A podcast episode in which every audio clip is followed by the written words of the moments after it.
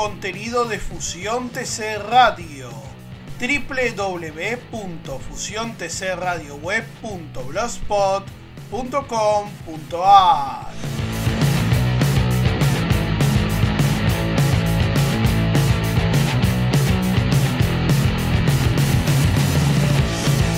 Hola a todos, bienvenidos a FTC Compact de este día lunes 29 de agosto del año 2022. Mi nombre es Hernán Alejandro Feijó como siempre es un gusto estar acompañándolos con toda la información del deporte motor nacional e internacional. Tenemos un programa muy cargado de información con todo lo que ha sucedido en Paraná con el turismo carretera y con el TC Pista. También vamos a estar hablando por supuesto de la Fórmula 1 y del Gran Premio de Bélgica con el contundente dominio de Max Verstappen una vez más y obviamente todo lo aconteció en Terma de Río Hondo con el turismo pista y el TCR sudamericano. Un programa con mucha información, por eso ya mismo vamos a la acción después de la presentación de nuestras redes sociales.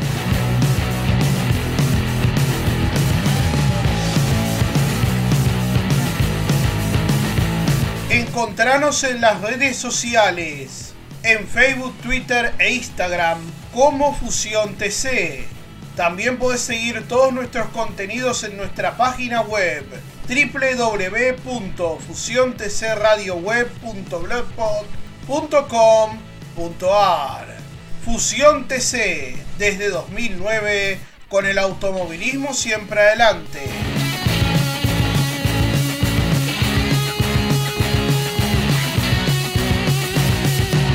Terminó la temporada regular del turismo carretera.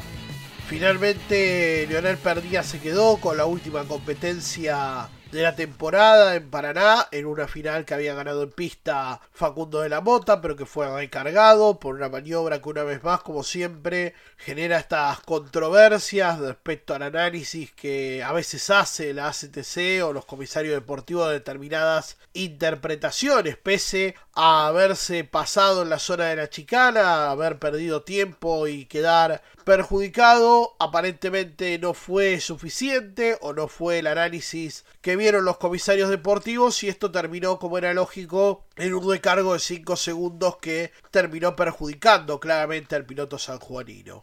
No nos vamos a extender más en el análisis porque es un capítulo más de la misma historia de siempre y que realmente ya lo hemos visto en otros episodios sucedidos y que siempre se embarcan en estas particulares interpretaciones que los comisarios deportivos no solo en el turismo carretera sino en otras categorías suelen tener de determinadas maniobras y como siempre parece que es un criterio especial o distinto que nosotros no entendemos o no vemos, que si ven los comisarios deportivos y el público en general o el que ve la maniobra no lo ve de la otra manera. Pero esto obviamente alteró la esencia de la final y cambió completamente los papeles de la misma. Porque a partir de ahí veíamos en la punta de la carrera una pelea que no era tal, entre por un lado Facundo de la Mota y por el otro Valentín Aguirre que estaban disputando la punta de una carrera que finalmente no fue para ninguno de los dos. Primero porque de la Mota terminó recargado y Aguirre porque recordemos terminó rompiendo el motor a poco más de una vuelta y media del final.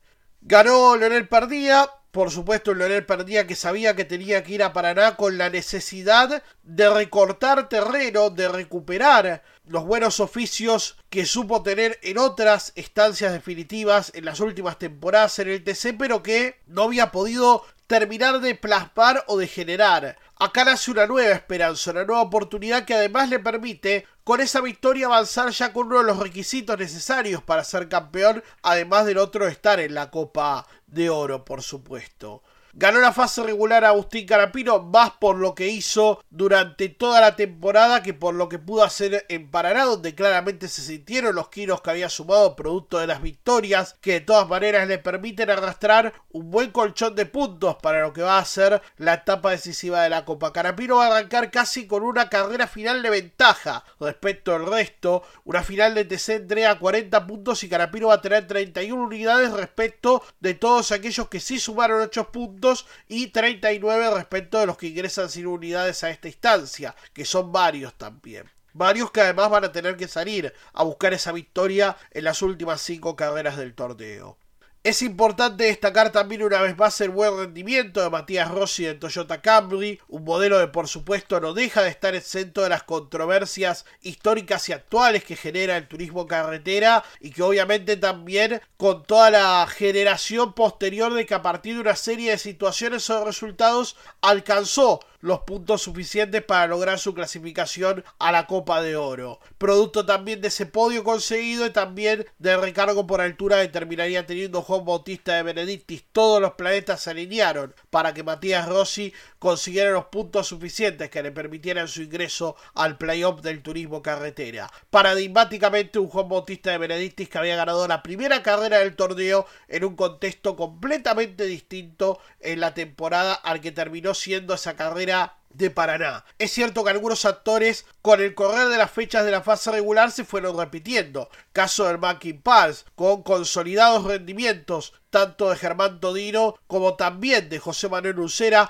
pese a que ninguno de los dos terminó dentro de los 10 primeros lugares. En el caso de Lucera, un abandono prematuro por un problema con el motor antes de iniciar la carrera. Y en el caso de Germán Todino, un puesto 12 que de todas maneras no es para nada menospreciable, si se quiere decir. Y considerando también que fue protagonista de una de las maniobras más disputadas de la carrera, aquella pelea con Agustín Carapino en esa curva que se la llama vulgarmente como curva de los tontos, antes de ingresar a lo que es la última parte del circuito donde está la chicana y el ingreso a la zona de la olla, justamente. Ahí donde Carapino por afuera intentó dar cuenta del piloto de Rivera, pero claro, fue por la parte más sucia de la curva y lógicamente perdió adherencia y por supuesto el trompo fue inevitable, pero que habla también por un lado de la capacidad de Carapino para arriesgar y jugársela. Sabemos que Agustín hace esas cosas y también es lógico que el resultado venga por ese lado. Es mucho lo que nos deja el paso del turismo carretera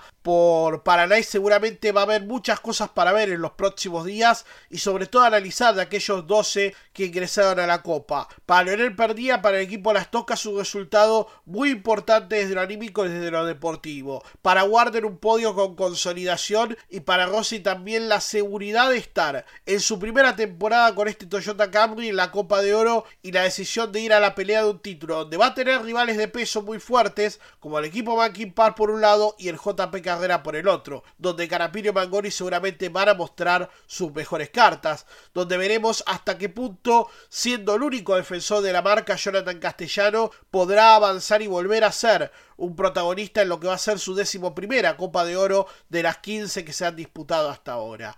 Ahí está la historia del turismo carretera. Dejando Paraná, yendo a San Luis, no exenta de polémicas como siempre, pero con el camino hacia una definición que arranca en un par de semanas en el Autódromo de Rosendón.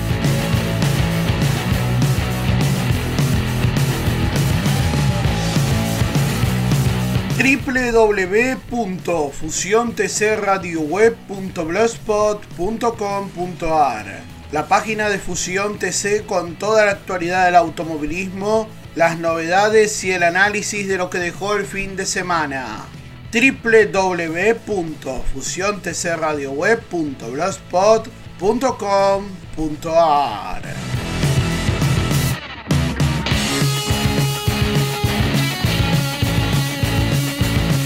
Lionel Pernía ganó la última carrera de la fase regular del turismo carretera en 36 minutos 41 segundos 508 milésimas para completar las 25 vueltas de la competencia final del domingo en el autódromo del Club Volante Santerriano, superando por 737 milésimas a Matías Rossi por más de un segundo 96 milésimas a Mariano Warner. Torino Toyota y Ford, el podio de la última de la regular. Mauricio Lambiri fue cuarto, con un Ford quinto en su despedida del equipo de la estructura de De Carlos, Facundo Arduzo, sexto Juan Pablo Giannini, séptimo con el recargo, habiendo ganado en pista Facundo de la Mota, octavo fue Marcos Landa, noveno Nicolás Trocet y décimo Julián Santero en tanto que del puesto 11 al 20 quedaron Carapino, Todino, Di Palma, Moriatis, Catalán, Mandi, Castellano, Turco, Gini, Ferrante, Ponte, en este orden. Del 21 al 30 de Benedictis, Mangoni, de Agrero, Bruno Yacos, Ponce, León, Fontana, Serrano y Candela. Ya luego con el total de vueltas fueron completando el puesto 31 Usera, Benvenuti, Londero, Berlín, Dolesi, De Carlo, Basacanes y Antini. Y este último ya con las 25 vueltas ya con vueltas menos quedaron Aguirre, Mulet, Costanzo, Ugalde, Cotiñola, Aló, Cristian Iván Ramos, Ledesma 12, Espataro, Carinelli, Bonelli con apenas 5 giros los 50 que largaron la competencia final. Fueron recargados por cortar chicana en la interpretación de los comisarios deportivos Facundo de la Mota y Ferrante también recibió un recargo similar. Todino fue recargado por el toque a Carapino, según la interpretación de los comisarios deportivos, ha percibido Mulet por tocar a Cristian Iván Ramos, también fue recargado Ciantini por toque a Mazacani, fueron penalizados por técnica tanto Juan Bautista de Benedictis como Juan Cruz Benvenuti por altura. Esto obviamente por lo que se desprende de la decisión de los comisarios deportivos. Sucera tuvo el récord de vuelta en el giro 4, 1.27.032 a 174,515 kilómetros a la hora. El promedio del ganador fue de 172,605 kilómetros a la hora. Con estos resultados han clasificado y ha ganado la fase regular Agustín En este caso con un total de 321 puntos, agastará 39 en total producto de las tres victorias más los 15 puntos bonus, también por haber ganado la fase regular. Santiago Mangoni terminó segundo en esta fase regular con 296 puntos. Recordemos que igual la tabla anual sigue siendo acumulativa de puntaje porque esta va a determinar el ranking de campeonato para la próxima temporada, siempre con la excepción de que el campeón de la categoría va a ser definido por la Copa de Oro. Mauricio Lambiris 281 y medio, Germán Todino 265, José Manuel Lucera 259 y medio, Mariano Warder 254 y medio. Juan Cruz Benvenuti, Jonathan Castellano, Leonel Perdía, Esteban Giri, Julián Santero y Matías Rossi son los que completan la totalidad de los que ingresaron a la Copa. Matías Rossi que terminó ingresando a esta instancia por dos puntos y medio. En este caso, o un punto y medio, mejor dicho, en este caso sobre Juan Bautista de Benedictis, que por supuesto fue el primero de los que quedó fuera de esta primera instancia del torneo, que de todas maneras, recordemos, tiene la chance ahora a través de los tres de último minuto. La Copa de Oro va a arrancar con Agustín Carapino con 39 unidades, Mangoni, Todino, Ulcera, Benvenuti perdía, todos estos van a arrancar con 8 puntos, y sin unidades arrancarán Lambiris, Warder, Castellano, Gini, Santero y Rossi, los que van a tener que salir a buscar todos estos en las carreras que quedan el triunfo necesario para poder estar habilitados a pelear el campeonato. Por supuesto, Carapino arranca con una ventaja importante por estos 39 puntos, pero sabemos siempre por experiencia que la Copa de Oro es otra historia y si no, hay que preguntárselo justamente a Mariano Warder, que pese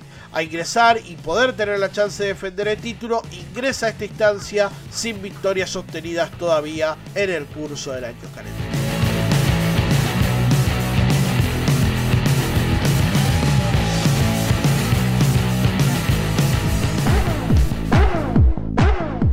Se viene la 56 Fiesta Nacional de la Corvina Negra y junto a ella Expo Auto el 9 de octubre. Tuning y clásicos. Para participar, comunicate al 2252 519629. Expo Auto en la Fiesta Nacional de la Corvina Negra. No te podés quedar afuera del rugir de los motores.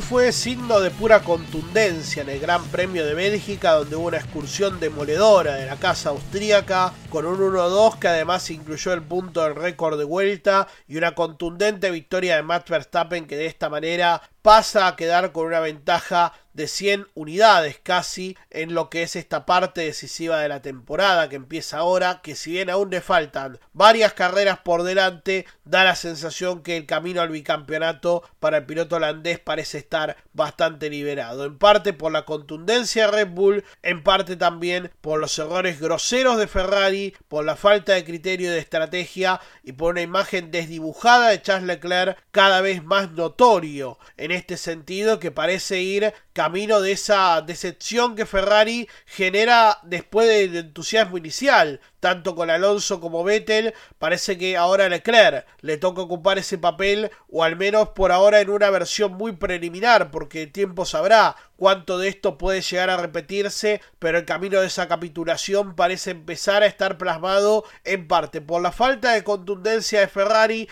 por los errores groseros de estrategia de la escuadra de Maranello, por un Matías Binotto con cero capacidad de autocrítica y con resultados que notoriamente a la vista demuestran la performance de la casa de Maranello que a veces termina el sábado de una manera y termina el domingo completamente de otra. Ferrari, acostumbrada a las decepciones una vez más, en Bélgica lo ha demostrado y evidentemente pavimenta el camino de buenas intenciones para que Max Verstappen vaya camino al bicampeonato. No hay ninguna objeción. Mercedes que de hecho había tenido una mejora notoria en las últimas carreras, tuvo el encontronazo de Hamilton con Fernando Alonso que marcó la carrera del piloto británico y terminó con su abandono y un round más en la pelea entre él y el asturiano, y por otro lado un John Russell que fue sólido pero no lo suficiente para poder alcanzar a los Red Bull que estaban en otra liga, estaban en otra galaxia, tal extremo que entre Verstappen y Pérez había más de 17 segundos, por eso el Gran Premio de Bélgica pese a la buena noticia de que Bélgica va a continuar en el Campeonato Mundial el próximo año, probablemente sea catalogada como una de las carreras más monótonas de la temporada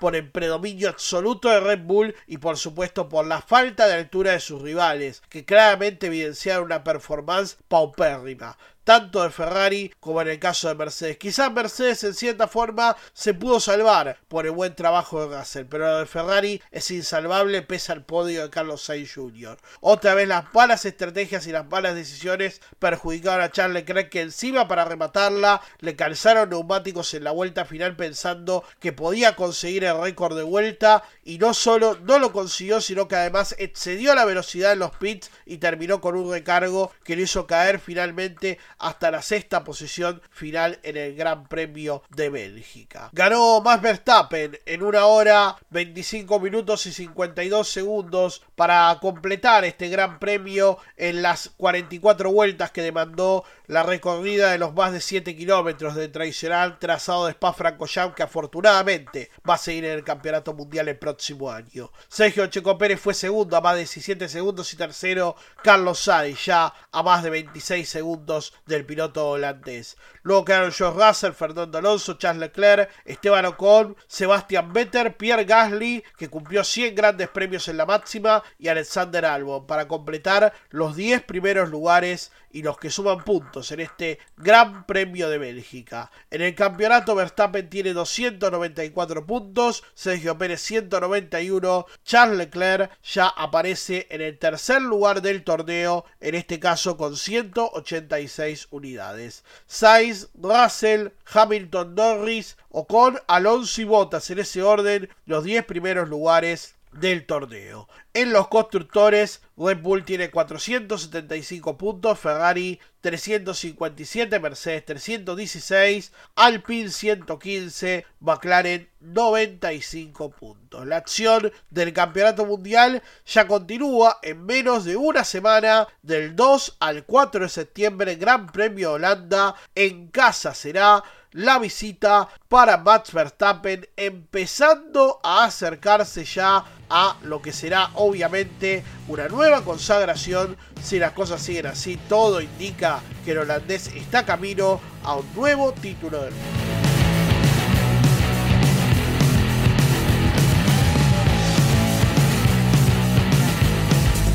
Infomotoresradio.uy es Infomotores Radio Online. La voz del automovilismo uruguayo. Infomotoresradio.uy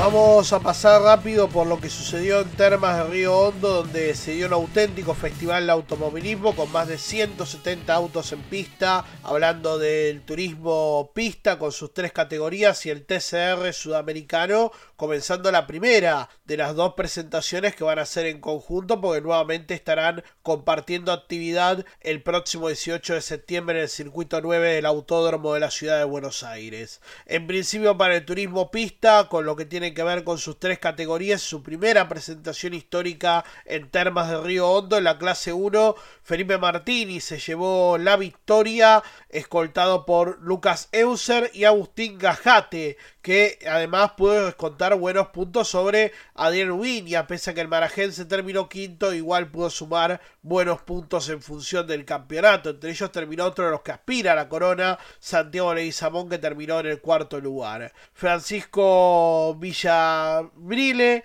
Diego Varano, Joaquín Melo, Luciano Treviani y Federico Domínguez completaron los 10 primeros lugares en la clase 1. En la clase 2, victoria para Alejo Cravero en un podio que fue copado por Volkswagen Apps. Segundo fue Nicolás Herrera y tercero quedó Franco Fauret. Cuarto fue Santiago Delantera. Quinto Julián Bódica. Luego quedaron Luciano González, Mariano Sala, Ezequiel Bocio, José Costa Maña y Martín Lestón. Los 10 primeros lugares. Buen trabajo de Santiago Delantera con uno de los primeros 4K de nueva generación que debutó dentro de la clase 2 del turismo pista. En lo que hace a la divisional mayor, la clase 3, ganó el otro Cravero, hermano Matías Cravero, con el Toyota Etios se llevó la victoria, fue segundo Francisco Coltrinari con un Renault Clio, tercero Juan Benedetti, en este caso con un Toyota Etios, Tomás Vitar, Nicolás Posco, Pablo Ujovic y luego quedaron Santiago Romero, Lucas Petraquini, Tiago Martínez y Agustín Herrera, los 10 primeros lugares para la clase 3 del turismo pista.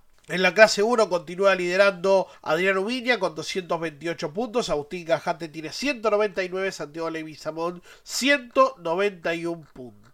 En lo que hace a la clase 2, Alejo Cravero lidera con 183 unidades, Luciano González está segundo con 173 y medio, Franco Fauret tercero con 168 unidades. En la clase 3, Tiago Martínez 189 y medio, Juan Benedetti 188, Renzo Ceretti 151 unidades. El 17 y 18 de septiembre, 16, 17 y 18 de septiembre, en un par de semanas, en el circuito 9 del Autódromo Oscar y Juan Galvez de la ciudad de Buenos Aires, el Turismo Pista disputará el octavo capítulo de la temporada. Turismo Pista que ya empieza a entrar también en su etapa decisiva. Recordemos que estará visitando el Autódromo de la Ciudad de Buenos Aires. Resta confirmar la fecha del 30 de octubre, pero ya sabe cuándo, dónde va a ser el premio Coronación. El 20 de noviembre en el Autódromo Hermanos Emiliocio de la Barría se confirmó este fin de semana el escenario del premio Coronación para el Turismo Pista.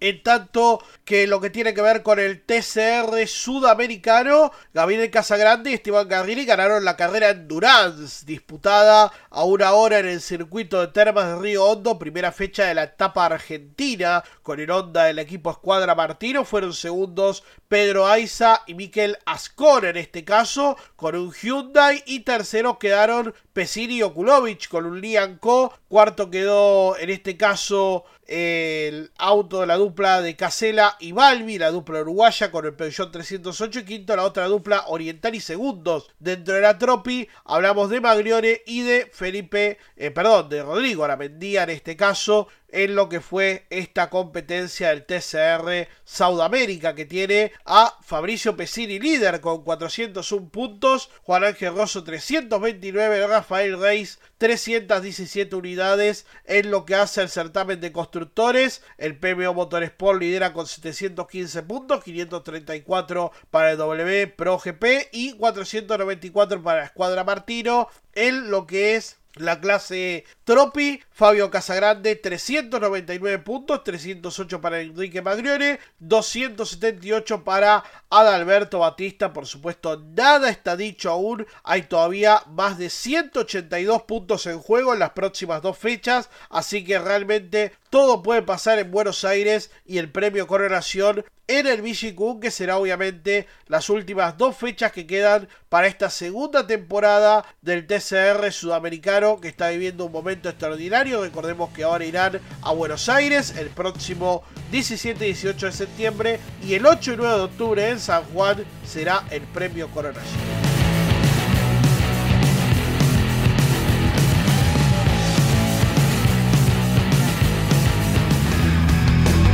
Para escuchar la radio del automovilismo uruguayo, ingresa en infomotoresradio.uy.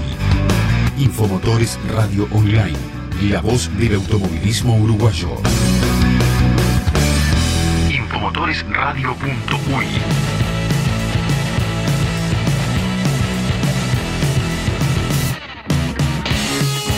El tiempo que nos queda es para hablar que en el TC Pista, Lautaro de la Iglesia, con la Dodge preparada por el Dimegro Competición, se quedó con la victoria en la categoría telonera, siendo escoltado por Hernán Palazzo, que de todas maneras el de Pinamar se lleva muy buenas sensaciones, con una gran recuperación en la segunda parte de esta temporada regular. No le ha alcanzado, obviamente, para ingresar al playoff, pero realmente ha tenido un gran cambio Hernán Palazzo en las últimas carreras y mucho crecimiento, sin dudas, para alguien que prometió mucho en su momento, que tuvo por ahí los bajones anímicos a veces de la falta de experiencia, de la juventud lógica y que están teniendo una franca recuperación en las últimas carreras que se está viendo reflejado en los resultados. Tercero, Matías Carapino, hermano de Agustín, que también clasificó al playoff en el TC Pista. Facundo Chapur, Gabriel Gandugrio, Humberto Krujowski, Juan Escoltone, Marcos Castro, Damián Merkel y Diego Azar, el puntero actual del campeonato de la Top Race, también logró la clasificación y terminó décimo en la competencia final. La Copa de Plata va a arrancar con Otto Friedler, ganador de la fase regular con 24 puntos, producto de las 3 victorias y los 15 puntos bonus sumados obviamente por ganar la regular. Segundo va a arrancar con 23 unidades, un punto menos Santiago Álvarez, en tanto que Lautaro de la Iglesia va a arrancar con 8 puntos, Facundo Chapur también con esa misma cantidad de puntos, lo mismo que en este caso Jeremías Olmedo y Helio Craparo. Tengo que hacer una aclaración, en realidad Santiago Álvarez fue el que ganó la fase regular, por eso arranca con 23 puntos, producto de la victoria que sumó, más también los 15 puntos de la fase regular. Los 24 puntos de Otto Frizzler son producto de las 3 victorias que consiguió. Por eso suma 24 puntos, un total de 8 puntos por cada victoria, obviamente conseguida. En tanto que el resto de los rivales, los que son en este caso Matías Carapín, Humberto Krujowski, Diego Azar, Agustín de Brabandere, Nicolás Impiombato y Agustín Martínez, todos estos arrancan sin unidades. En la NASCAR, tras más de 3 horas de demora por la lluvia, también incluso Austin Dillon ganó la última carrera de la fase regular y clasificó al playoff que arranca el próximo fin de semana. Tyler Reed y Austin Cedric completaron el podio. Los 16 que arrancan en Darlington el próximo fin de semana van a ser Chase Elliott, Kay Ranson, Joel Logano, Ross Chastain, Christopher Berg, Kevin Harvitt, Kate Bush, William Byron, Alex Bowen, Daniel Suárez, Riddick, David Hamlin, Cedric Chase Biscoe y Ryan Blaney, que fue el único que ingresó, en este caso por puntos, hablando de lo que es justamente la totalidad de los pilotos que van a integrar el playoff del NASCAR que arranca en Darlington la próxima semana. Con esta información cerramos FTC Compact, agradeciéndoles por estar del otro lado, nos volvemos a encontrar el día de mañana con todo lo que deja el fin de semana en materia de automovilismo y lo que va a venir el próximo fin de semana. Gracias por acompañarnos.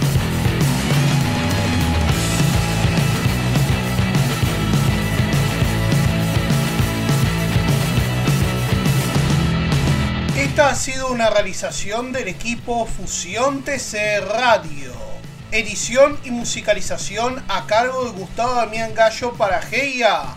Contenidos audiovisuales. Idea y realización Hernán Alejandro Feijó. Podés encontrar nuestro podcast también en nuestra página web www.fusiontcradio.blogspot.com.ar FTC Compact se produce desde los estudios centrales de Fusión TC Radio en la ciudad de Lanús, provincia de Buenos Aires, República Argentina.